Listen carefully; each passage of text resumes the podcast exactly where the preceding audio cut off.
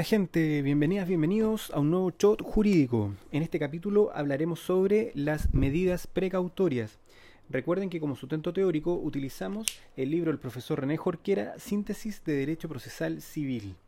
El profesor define medidas precautorias como aquellos actos procesales que tienen por objeto asegurar los resultados de la acción deducida o que se va a deducir si la medida precautoria se solicita como prejudicial.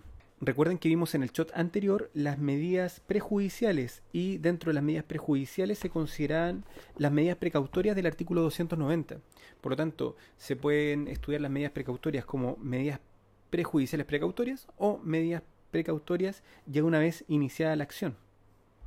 El artículo 290 establece la finalidad de estas medidas precautorias. Dice, para asegurar el resultado de la acción, puede el demandante en cualquier estado del juicio, aun cuando no esté contestada la demanda, pedir una o más de las siguientes medidas y enumera las medidas precautorias. Primero, el secuestro de la cosa que es objeto de la demanda. Segundo, el nombramiento de uno o más interventores. Tercero, la retención de bienes determinados. Y cuarto, la prohibición de celebrar actos o contratos sobre bienes determinados.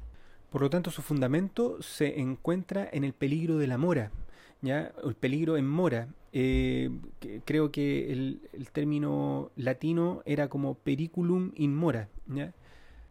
En cuanto a sus características, son actos procesales mixtos, tanto de parte en cuanto que se requieren por ella, cuanto del tribunal en tanto se conceden. Segundo, son instrumentales. Tercero, son esencialmente provisionales. Son acumulables, son limitadas, no son taxativas, porque las principales se encuentran en el 290 al 302. Pero la ley permite que el actor solicite otras medidas que no están consideradas en este listado. Séptimo, son de aplicación general. En cuanto a sus requisitos, en primer lugar, en cuanto a la titularidad, solo el demandante puede solicitarlas.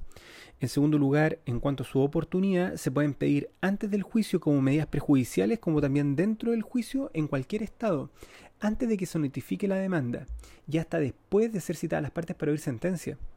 Tercero, el, lo que mencionamos hace poquito, el periculum in mora, o peligro en la mora.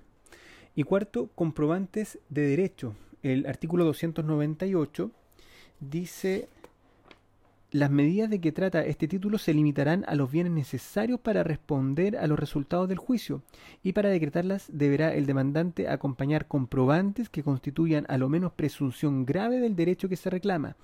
Podrá también el tribunal, cuando lo estime necesario y no tratándose de medidas expresamente autorizadas por la ley, exigir caución al actor para responder de los, de los perjuicios que se originen. Y acá tenemos claramente una, mm, un, ejemplo del principio de proporcionalidad.